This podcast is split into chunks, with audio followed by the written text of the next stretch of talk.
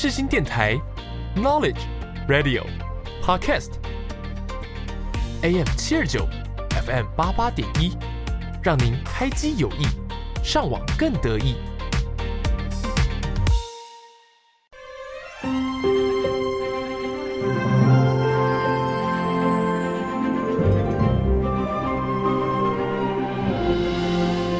欢迎来到元宝的戏法空间，我是元宝。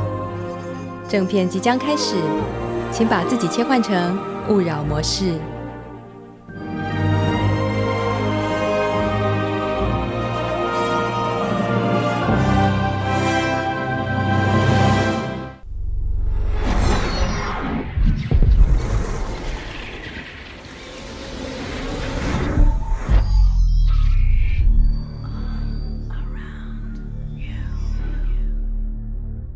Name's Sherlock Holmes, and the address is 221B Baker Street. 各位听众，大家好，这里是元宝的戏法空间，每周四上午十点零五分在世新广播电台首播，首播后也可以在世新广播电台官网、SoundOn、Apple Podcast、Spotify 收听本节目。请关注节目的 Facebook 和 Instagram，了解重播时段和相关资讯。欢迎热爱看电影、爱追剧、爱听音乐的你，和元宝一起听戏、赏剧、学知识、学法律。你知不知道什么是当当当当当当？什么当当当？当当当当当当当，就是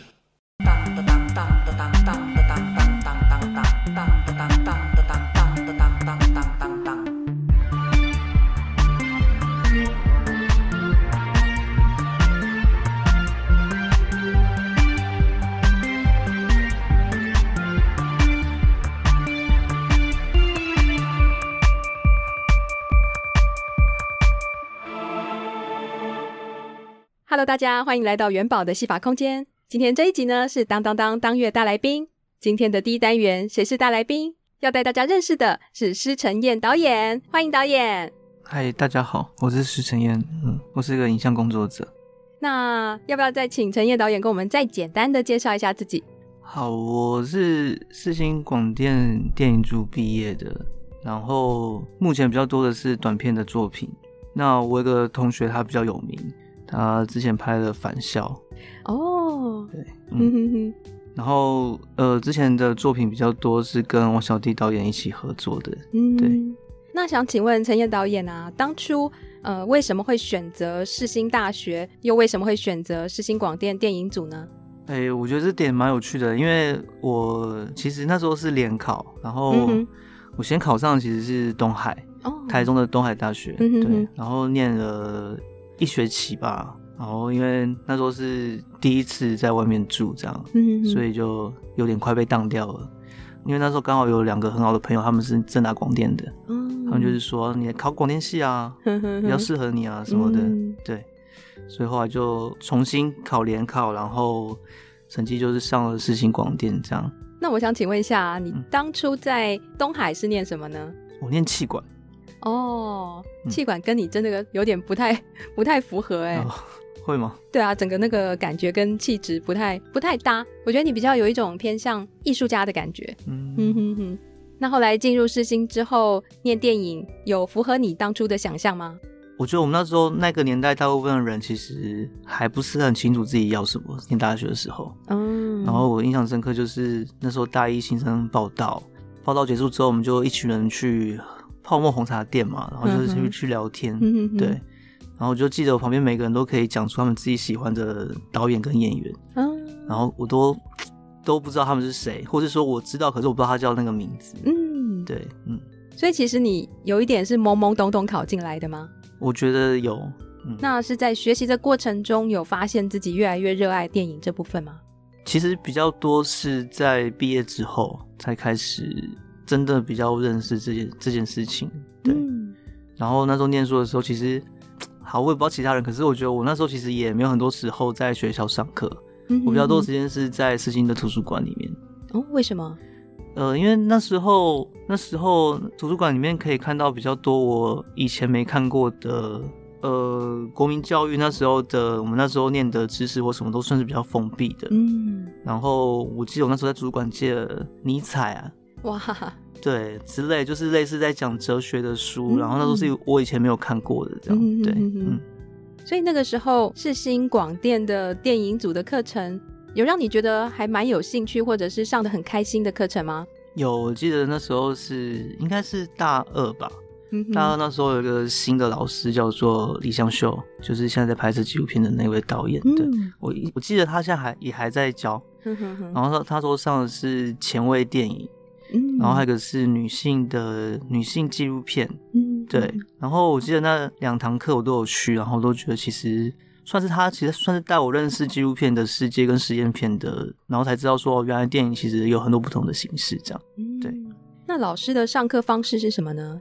其实那时候老师上课方式都差不多，哎，就是会先放片子，嗯哼，然后再开作业，然后再让你去做，会旁边提点提醒你说可以怎样去执行，可是不会干涉的太多。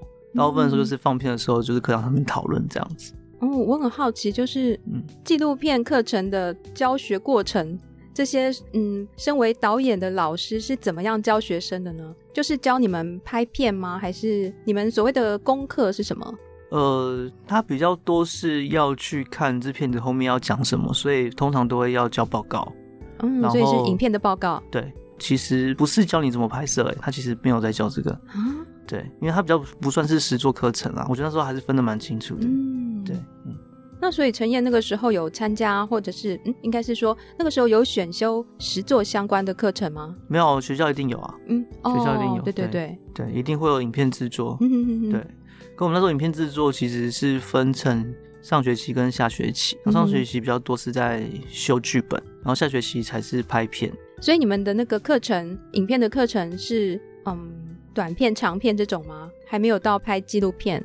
没有，那时候都是剧情片比较多，都是剧情片。哦，嗯，那你接触的第一部纪录片，就是你尝试开始拍第一部纪录片是什么时候开始的呢？应该很久了。就是在毕业之后很久之后，我觉得比较接近的纪录片的应该是应该是那时候我父亲过世的时候，我拍了一支短片，哦、嗯，然后去记录他的一些事情，这样子。嗯、对。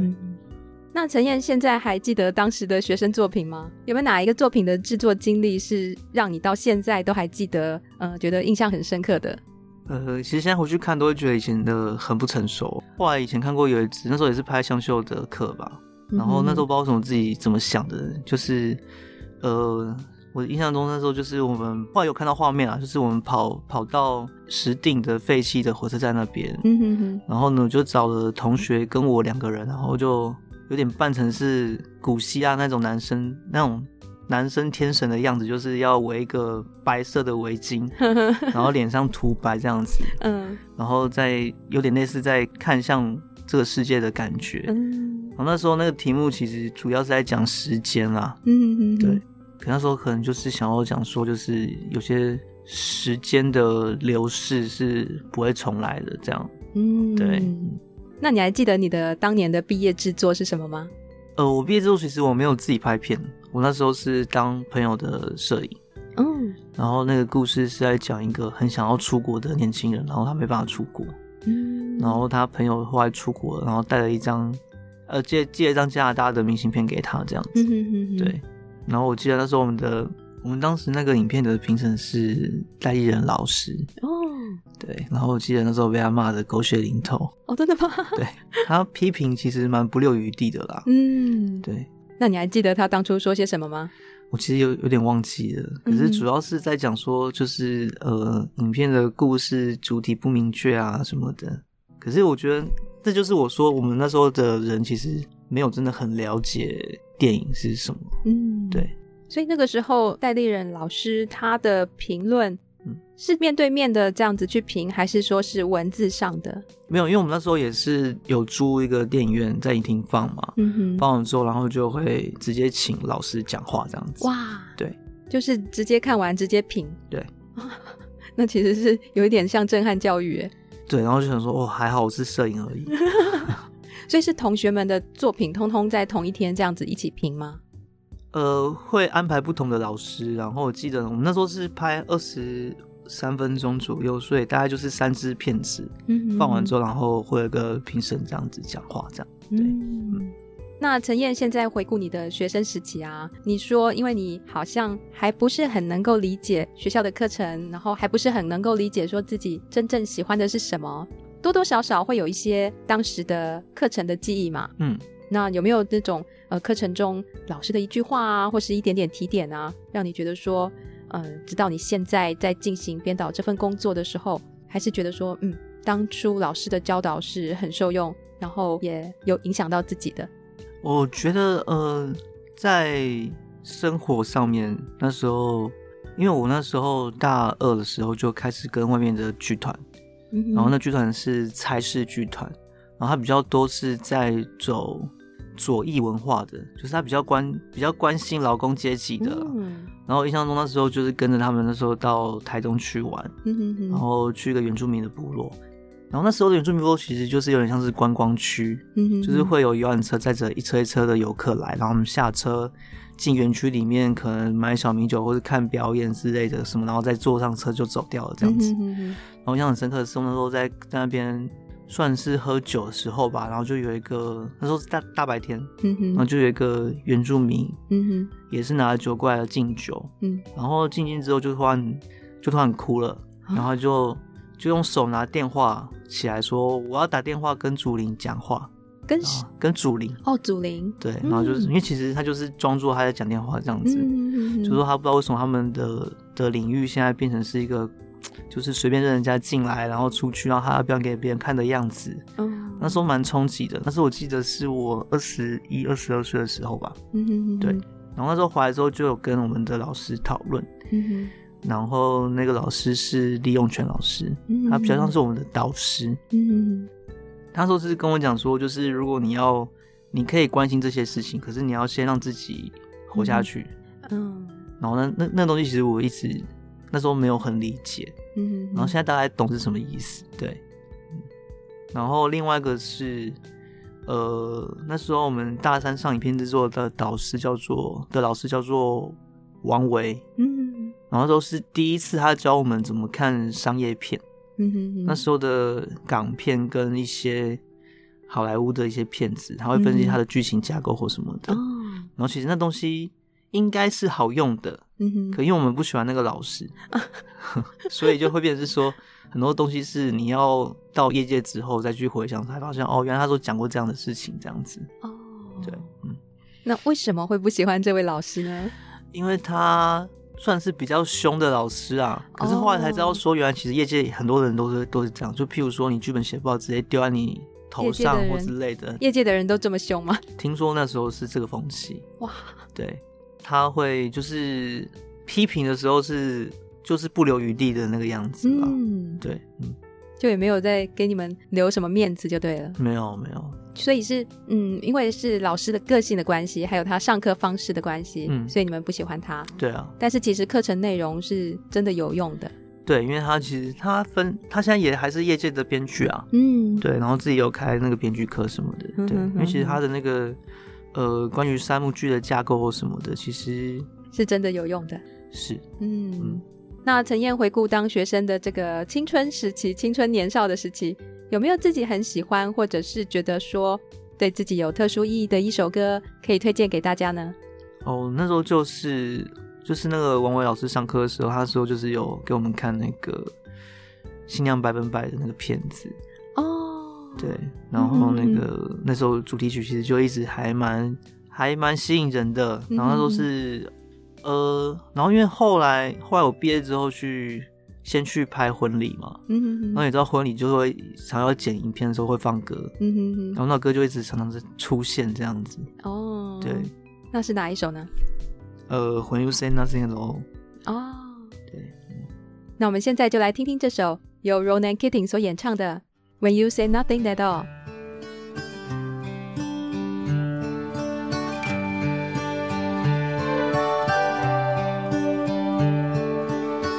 It's amazing how you can speak right to my heart.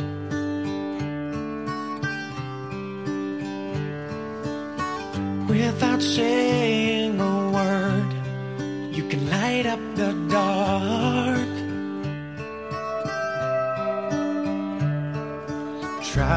I may I can never explain what I hear when you don't say a thing. The smile on your face lets me know that you need me. There's a truth in your eyes saying you'll never leave me. The touch of your hand says you'll catch me wherever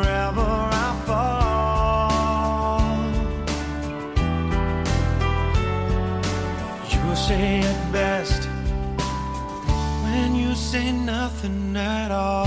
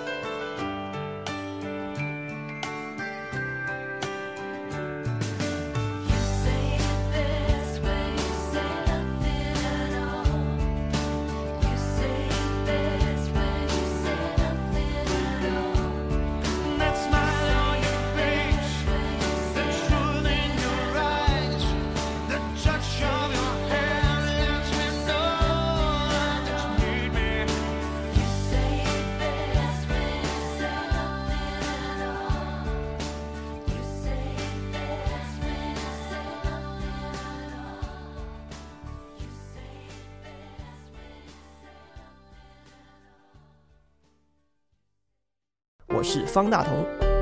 Maybe we won't see the sunrise. Okay, girl. Okay, girl. 广播世界魅力无限，世新电台带你体验。你现在收听的是世新广播电台，AM 七二九，FM 八八点一。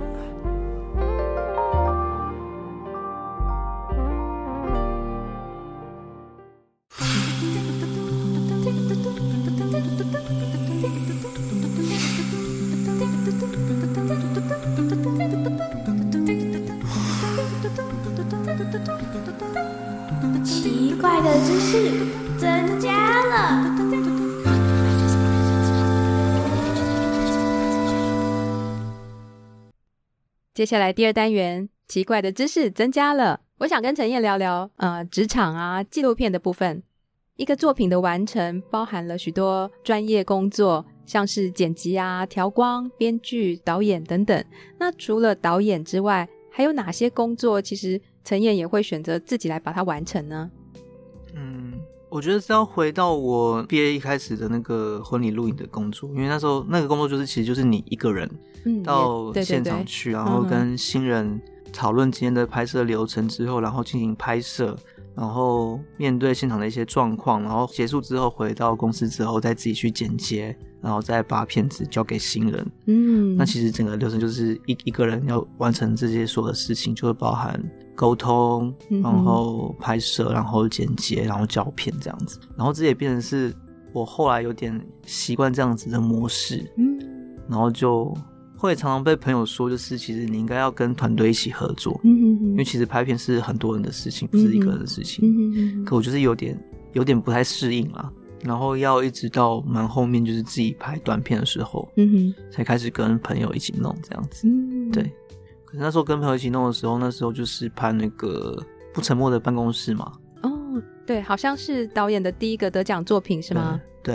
然后那那时候片子就是呃，我自己想想故事，然后找演员，然后找场地，嗯、哼哼然后有找一个灯光师的朋友一起来做这件事情，这样子。除了是自己导演，那也是自己编剧，嗯，也是第一个编剧作品吗？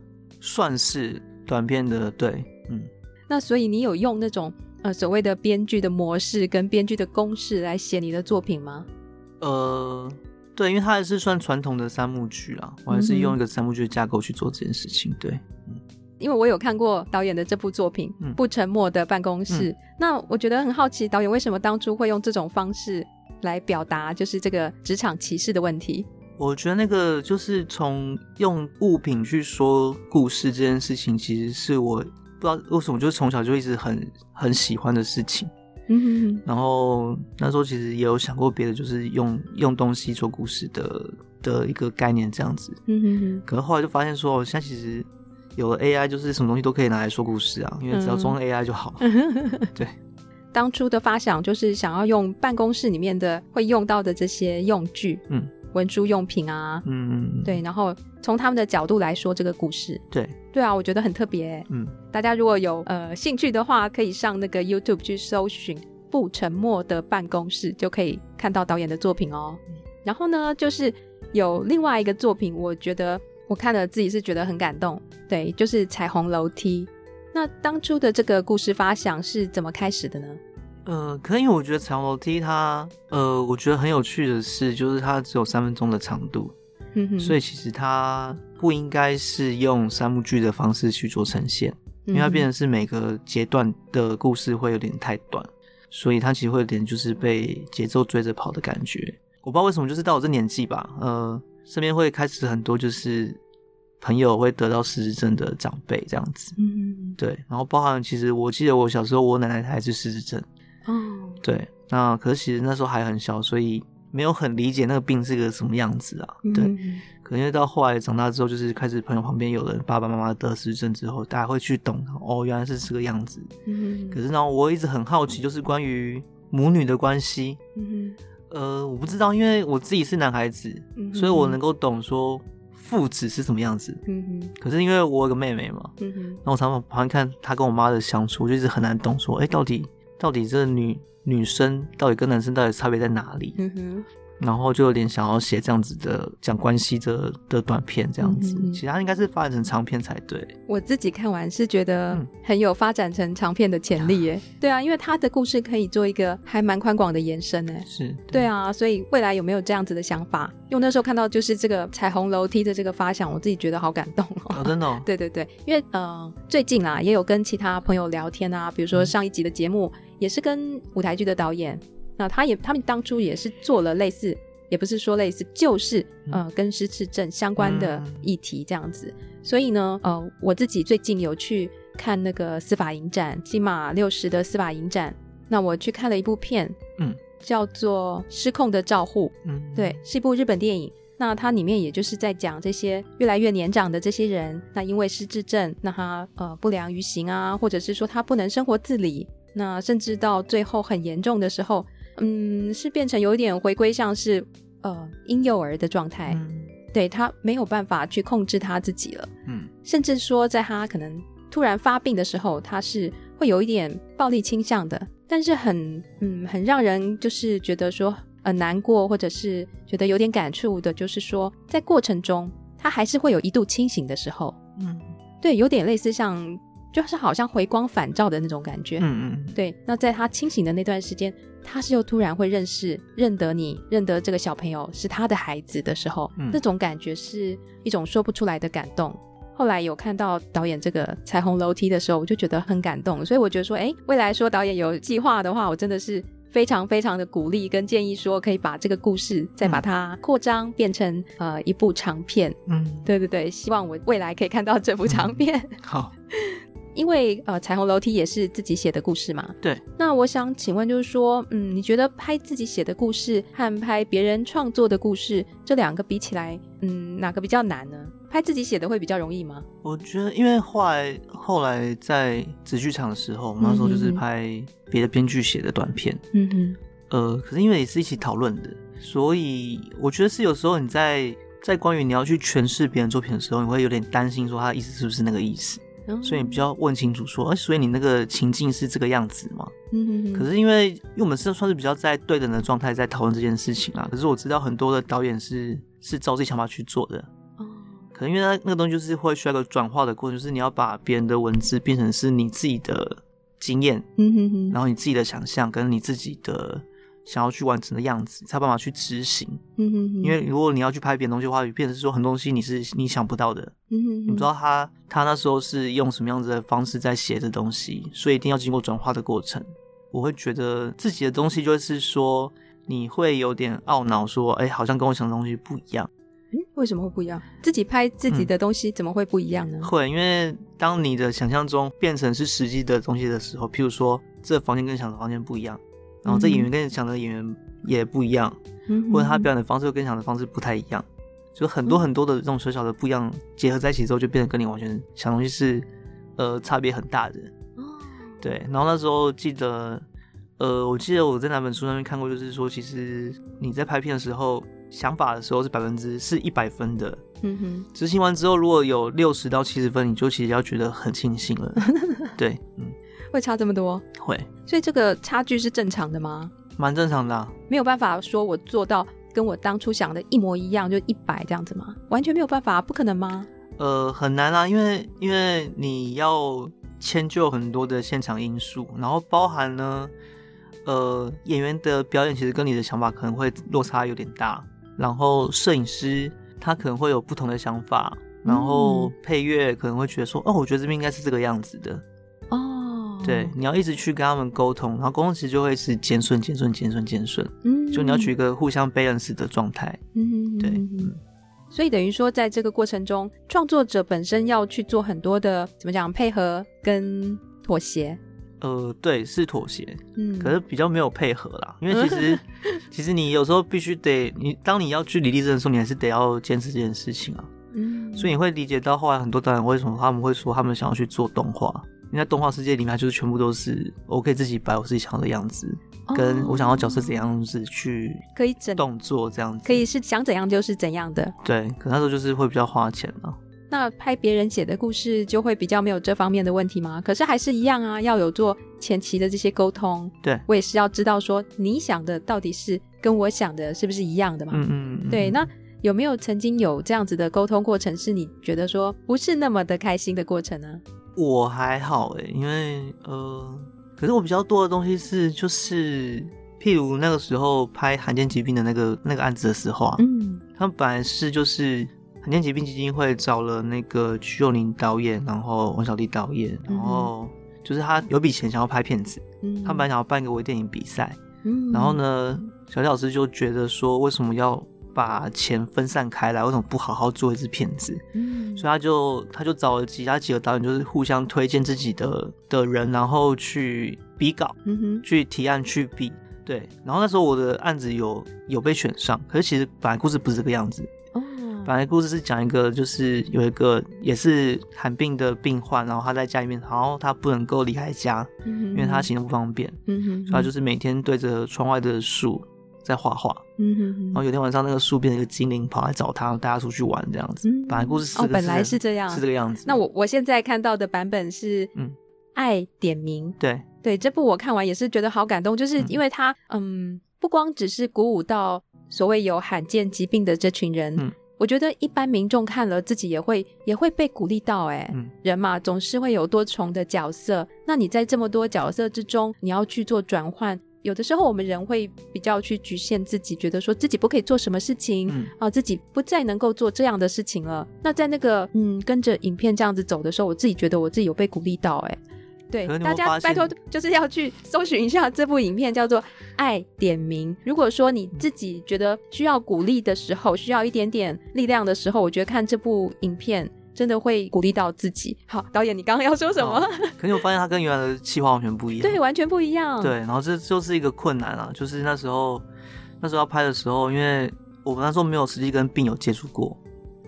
然后这转变的过程是因为我在跟朋友接触过之后，发现说其实他们并没有那么的柔弱，那么的需要别人帮助，或者说他们需要别人帮助，可他们心里面的的那个精神是，我觉得是蛮 strong 的。嗯，所以的话想说不行，我觉得我要改这个事情。嗯，然后这东西就变成一个很麻烦的东西，因为罕见疾病基金会他们的那个案子是，就等于说我提案过，他们要变更提案的话，他们有个董事会有个什么流程要跑。哇，然后就。弄了非常久，弄到我都不知道说到底要不要拍了这样子，嗯、对，所以它其实是一个呃算比较痛苦的过程。可是因为我必须得相信我看到的东西，嗯、所以我觉得必须得改这样子。最后愿意让你改也是很棒的一件事情哎、欸嗯。对啊，对啊，对啊。对啊，因为我觉得最后这样子的呈现比原先啊，你刚刚跟我讲原先这样子的设定，嗯，我比较喜欢后面改过的这个版本，嗯、这个版本真的是太棒了。对，所以这个过程是你觉得说。非常对啊，非常困难的一个事情。对，因为整整拖了三个月。哦，光跑这个流程吗？对，就是当然中间还是继续在顺我们，就是譬如说讨论演员跟讨论找场景找什么的。嗯、可是呃，就是一直在讨论说到底能不能改这个提案的东西，讨论三个月这样子。嗯，对。那当时王小弟导演有给你一些什么样？你们有过讨论吗？他也认为说改这个方向会比较好。呃，他其实。我觉得跟他合作，就是后面变成是说，他其实有点就是算是放任我去做做其他事情这样子。哦，他可以对你放手就对了。对，他就是偶尔问一下说现在状况到哪里，嗯、可是其实他不会真的太去讲说你要怎样怎样怎样。嗯，跟做他的东西是两件事情。对，他算是兼职了。哦，对，嗯哼哼哼，角色不同了。对，所以他就是可以比较放手、放心让你去做。嗯。可有时候这个放手也有点可怕。怎么说？因为你还是要去猜他可能会喜欢什么样子的东西。嗯，变成是一种习惯了。我觉得是有种以前的制约吧。对。嗯、那难道不能说先去讨论说他大概喜欢一个什么样子的模式呢？呃，因为后来的就会变成是说，就是他给人一个方向。嗯哼。可是你不能完全照这方向去做。为什么？因为他会觉得说这已经这一次我已经想到的。嗯哼，然后我要我给你这方向只是说，好像这是一个建议的方，可是不是说你只能做做到这个样子。嗯，你应该会有自己的一些想法，或者说你可以让它变得更好或之类的。哦，对，嗯嗯，其实这样想也是对啊。对啊，可是那个在，毕竟导演是你嘛。对，可是那个在撞击的过程就会有点痛苦，因为好像说啊，到底这样做还好还是不好？不过现在看到这个最终的成品啊，我觉得整个成果是非常好的。嗯，对对对。导演拍过这么多不同类型的作品啊，那你有没有觉得说有一首歌可以，嗯，能够代表说你对影像创作的想法跟心得呢？呃，就是我最喜欢的一个团体，我们从我从高中就开始听他们的歌啊，嗯，一个日本的很老的团体叫 the Children，嗯哼，然后我们有首歌叫做 Tomorrow Never Know，就是你不知道明天会长怎么样，对，哦、嗯，就是你拍片的心得是吗？我觉得对。哦，就永远都不晓得下一步会是什么样子。嗯，这是他好玩跟可怕的地方。地方对，嗯，那我们就休息一下，来听听这首由日本团体 Mr. Children 所演唱的《Tomorrow Never Knows》。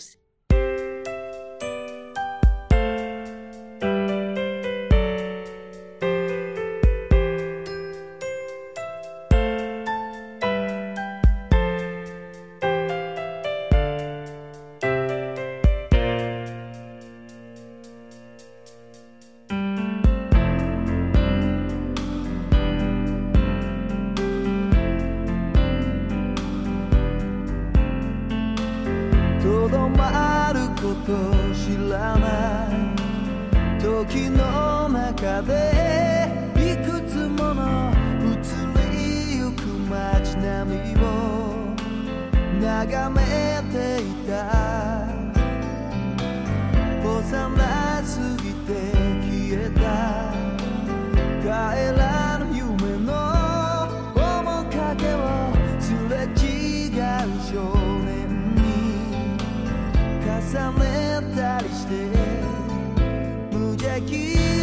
我。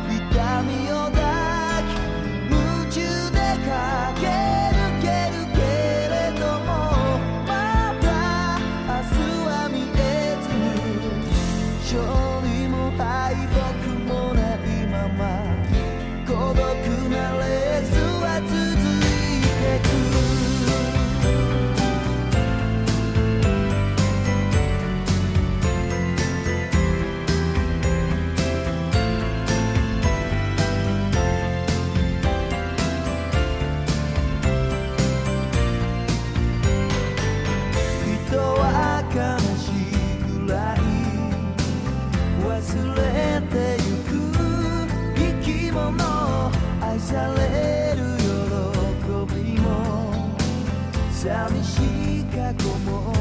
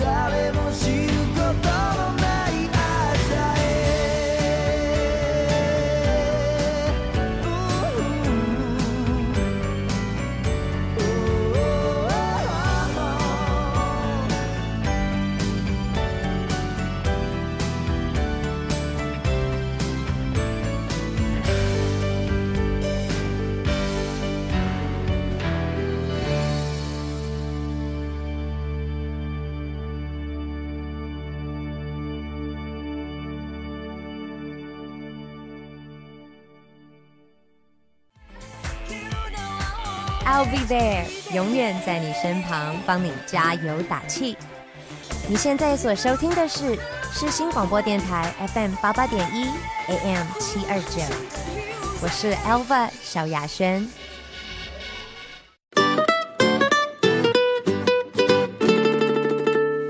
接下来第三单元，想再和你聊一聊。我想请问陈燕啊，之前呃好像还有参与过舞台剧的制作是吗？对。那想请问是哪方面的制作呢？就是王小利导演的那个《丈夫的一千零一夜》哦，所以小弟导演也有做舞台剧啊。他以前其实有自己的剧团，嗯，叫做明星剧场，那可能已经有点久了。然后我在那个舞台剧里面做的是影像设计。哦，那是什么样子的一个过程跟作品呢？那个舞台剧其实是一个算单人剧，就他演员只有一个人啊。对，然后舞台上面的那个布景其实也都很少，它只有一个投影幕，嗯，所以我必须得在那投影幕生出就是关于他现在这个故事的背景哦。然后这个故事其实它表面上是在讲一个太太在跟老公的相处，可其实他讲的是呃，就是台湾这那时候应该六十年来的一些事情的经过，嗯嗯，所以它其实那个时空横跨的比较广。所以舞台剧这个部分呢、啊，是陈燕第一次跟王小弟导演合作吗？没有，我在舞台剧之前就先当老师一个电影《库玛》的幕后花絮哦。然后那时候就是要去拍摄那个影片，拍摄的时候片场的样子跟演员的状态。那你们后来的合作是哪方面的呢？呃，老师后来就是做了《阅读时光》。阅读时光，对，他是一个就是台湾导演，然后去拍台湾作家的短片，嗯，然后的剧集啊，嗯哼哼，然后我要负责去拍那个作家，嗯哼，对，那是我第一次看这么多台湾作家的书，嗯，然后有很多作家是我以前都不晓得，因为我们这这个年代其实比较多是看日本小说啊，村上春树啊，或是像。欧美的，嗯哼哼，很少看到台湾自己的作家写的东西，嗯哼哼，然后因为那个经验，所以我看了很多他作家写的书，这样子。对，我觉得那个时候是除了台湾之外的所有地方都在做文学改编的事情，嗯哼，然后可是台湾其实很少，嗯哼哼，在那个计划之前，比较比较。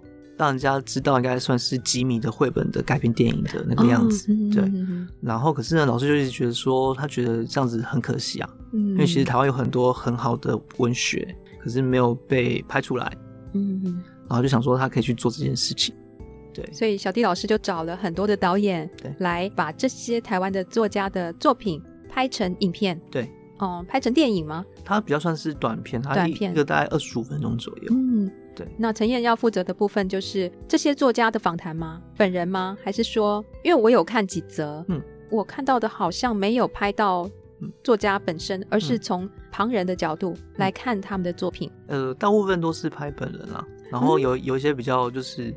譬如说那个朱天文，朱天文的对 对对，因为他 他就有点不太愿意被拍摄哦，所以我是看到唯一的一部他不愿意被拍摄的吗？可能吧。哦，OK。对，可是因为其实那个东西很有趣的原因，是因为就是、嗯、呃，我以前不知道詹宏志是谁，OK。对，然后那时候那时候其实蛮紧张的，因为有听说他不是一个脾气很好的人之类的，对。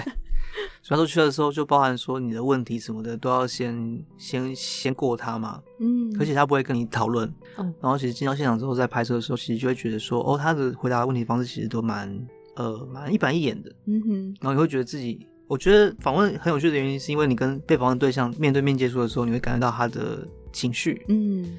包含说他是喜欢你的问题，嗯，或者说他要怎么回答你的那种感觉，嗯、然后一直到最后面，就算是我把我的那个例行公司都问完了，嗯嗯嗯，然后就问说，那还有别的问题吗？就有点像要感人的那个样子，对，然后那时候就感觉到说，我好像可以再问一点什么，我就问他说，嗯、那因为他那本书是世纪末的华丽嘛，对，嗯哼，我就问他说，那你觉得你跟朱天老师看过十年前的台北的样子，嗯、那你觉得你在回顾？你从现在回顾过去这十年，觉得发生什么事情？嗯，他突然变得很有兴趣，他觉得问题很好。嗯，对，然后才知道原来其实，在访问的东西的时候，其实那东西有些时候那个呃会有一些即兴的成分存在。对，那个东西其实是是会让你感觉到说，哦，我今天这好像我还蛮有贡献的，就是我问到不一样的东西这样子。嗯然后另外一个是那个下半场普安老师的那个部分，嗯哼，那个过程就是非常的恐怖。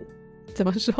因为我因为我跟因为我跟老师一直都是用 email 在联络，嗯哼，然后我跟他说我要去蓝屿去访问你，嗯哼，我已经写信跟他讲了，然后他说好，然后就我到了那边去之后呢，第一天晚上去拜访他的时候，他就跟我讲说我没有答应你啊，然后我还拿那个信给他看，说你说 OK 啊，对。后来他就说，因为他他以为来的是一个年纪比较大一点的，比较有经验的哦。然后看到我想说，呃，你这个年纪小朋友无法理解他们的想法之类的吗？对，哦、或者是说他会觉得说你可能问问不到什么 哦。然后我记得拍摄的第一天在访问的时候，他就觉得说哦，你的问题问题其实都千篇一律啊，就是我以前都回答过，我没有想要再讲的一样的事情这样子。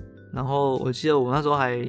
还要巴结他，还拎了一箱台啤去找他，这样他就说他不喝酒，他其实旁边明明就有啤酒罐这样子。哇，那等于说他很抗拒你哎。对，对。嗯、然后后来就是，我记得那天晚上回到民宿之后，就打电话给老师啊，说、现在这问题要怎么办这样子，因为是第一次遇到很不配合的受访者，受访者，嗯，对。然后老师就说，他其实他应该知道啦，就是他要我再去试试看什么什么的，他觉得不要给自己压力太大，干嘛的。嗯，后来就隔天又去找他，然后再跟他聊啊，然后他就说，那那我明天带你去，因为他他有个习惯，就是他早上的时候会先，应该不是早上，就是大概中午左右他会潜水，哦、潜水去捕鱼，然后捕他晚上的要吃的鱼这样子。哦、他就说，那我明天带你去捕鱼，看能够拍到什么就拍什么这样子。嗯，对，然后他就借了我一双雨鞋。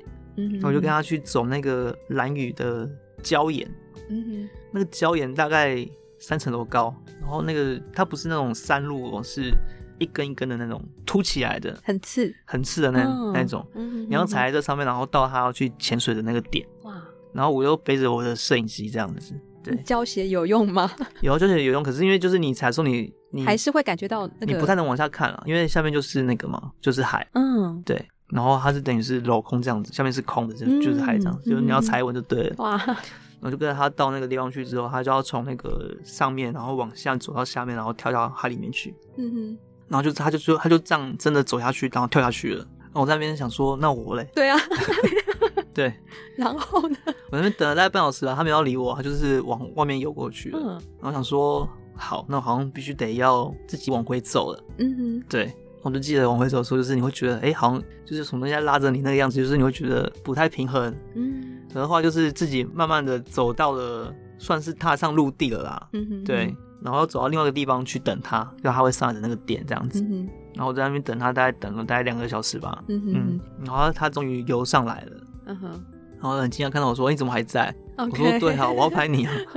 大概是从那次之后，他大概就是比较愿意跟我讲一些事情。嗯。其实啊，我跟陈彦会认识，嗯，是因为我们永和绿书店，因为元宝呢有和朋友啊一起经营另外一个 podcast 节目。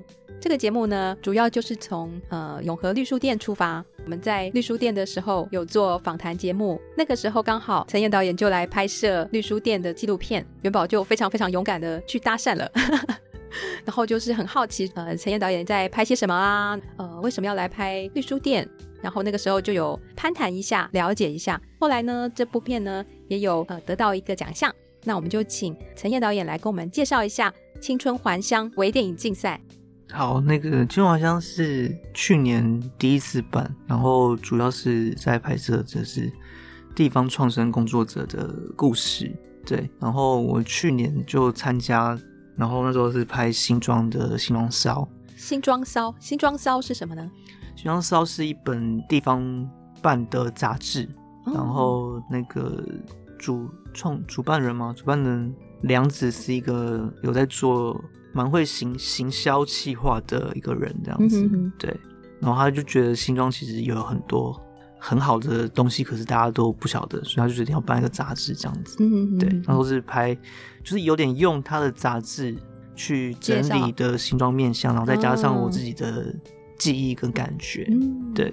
然后那时候会想做，原因是因为，呃，就是自己是新庄长大的，哦，对。然后后来今年就是去拍永和的绿树店，嗯。然后那时候拍绿树店的时候，有有一部分原因是因为会觉得瓦窑沟它到底是水水沟还是河，嗯。然后会有点好奇这件事情嘛，嗯、哼哼对对。然后因为其实新庄也有嘛，新庄的是那个中港大牌嘛，哦。好像已经被整理完，变成是一个清水，类似清水公园这样子。可是瓦窑沟还是瓦窑沟一直都做不起来耶。对，就还是那个样子。对对，它的整治计划已经持续好多年了。嗯，嗯对啊。然后那时候就是在想说，不知道会觉得就是对于城市中的河，好像会有一种会想要去了解的那种感觉了。嗯哼哼。对，因为像台中就弄得还蛮好的。嗯，对对，因为我也是永和人。嗯，对我也是永和在地人。对瓦窑沟也是有一定的了解，那个时候呃有去上一些课程，那我们也有做一些影像记录，对，所以呃那个时候陈燕在拍这部《水泥城市中的一抹绿》，对，所以我也是很好奇陈燕导演他是用什么样的方式去做呈现，对，那导演的《新装骚》还有《水泥城市中的一抹绿》这两部纪录片呢，都有得到青春还乡为电影的奖项。对，非常恭喜导演。那接下来，呃，导演有什么其他的拍摄计划吗？嗯，之前有有想要拍台湾菜啊。台湾菜。对，可是还找不到一个好的人物去说这件事情。嗯，所以现在是欠缺一个主题性的人物吗？对啊，因为后来发现说，其实纪录片，呃，人物蛮重要的。嗯，那我想请问陈燕啊，就是如果说我们撇开这些呃影视啊拍摄相关的。那在你什么都不需要考虑，什么经济啊，或者是任何一切的问题都不需要考虑的情况下，你有没有什么事情啊，或者是嗯，有没有什么这样子的兴趣，是你一直很想做，然后呃，都一直没有时间去做的？我觉得应该是爬山吧。爬山？对，我觉得呃，在山里面会很放松啊。嗯，对，然后我自己还蛮喜欢的。嗯哼哼，对。可能因为就有些什么装备啊什么之类的，就不知道有点不知道说怎样去入门。呵呵，其实也还蛮想去西藏跟新疆走一走的。哦，为什么？不知道，因为就是觉得以前在课本上面看过，可是都没去过。嗯，可能因为都看到说一定要跟团才能去，自由行没办法进去，哦、一定要一定要跟。哦，他没办法自由行哦。对对对对对啊！可是我我很讨厌跟团。哦 那对于想要尝试纪录片拍摄的呃学生啊，或者是像我们这些一般民众啊，陈燕有没有什么样子的提醒或者是建议呢？那我觉得其实现在的影像工具还蛮方便的，嗯哼。然后我觉得拍摄不是问题，比较难的是后面在整理的时候，嗯，对。然后要怎么样把自己拍到的东西可以好好的让别人愿意看得下去，或别人愿意感兴趣是比较。要有技巧的一个问题啦，嗯，对，所以陈燕会建议我们从纪录片着手吗？你是说要拍片的话？对啊，还是一开始我们就要拍剧情短片呢？如果要建议的话，其实我会从建议从说故事诶，说故事，什么意思？什么什么样的说故事？就是练习跟别人说故事，可以是自己编的啊，或者自己发现的，嗯，然后可以把一个故事说完，然后别人听了没有睡着。我觉得可以先练习这件事情，从学习怎么说故事开始。嗯嗯，那节目的最后，陈燕有没有很喜欢，或者是嗯，你觉得对自己有特别意义的一部电影，想要推荐给大家呢？呃，我大部分每年都会重看的一部片，就是那个罗宾威廉斯的《美梦成真》哦。然后因为他也不在了，嗯，对。然后可是因为我我很喜欢他的荧幕形象跟他所扮演的角色啊，嗯哼哼哼，他算是在我大学时期。很喜欢的一个演员，对，嗯，呃，一方面是就是他已经没有新的东西了嘛，因为他已经到到天国去，然后再就是他讲的那个关于呃死亡跟生命的那件事情，其实一直是我很感兴趣的东西，我也不知道原因是什么，嗯，对，可是就会只会去幻想，就是到底死后的世界是什么样子，这样，嗯，对，嗯，电影《美梦成真》探讨地狱与天堂。人们总是向往离世后的天堂，惧怕地狱，但往往在人间时就把日子过得如同修罗炼狱。要做到身在无间，心在桃源，全靠个人意志与转念。只要不失本心，仍有盼望，一念之间就是人间天堂。节目的最后，我们就来听听电影《美梦成真》的主题曲，由 Michael Kamen 所演唱的《Beside You》。We follow the river. Down into the stream. That's where my dream began. I left my worries to the people who stare and dreamed without a care that I'd always be beside you watch the day and night, and we listen to the sunrise and feel its growing light, and peace will come inside. So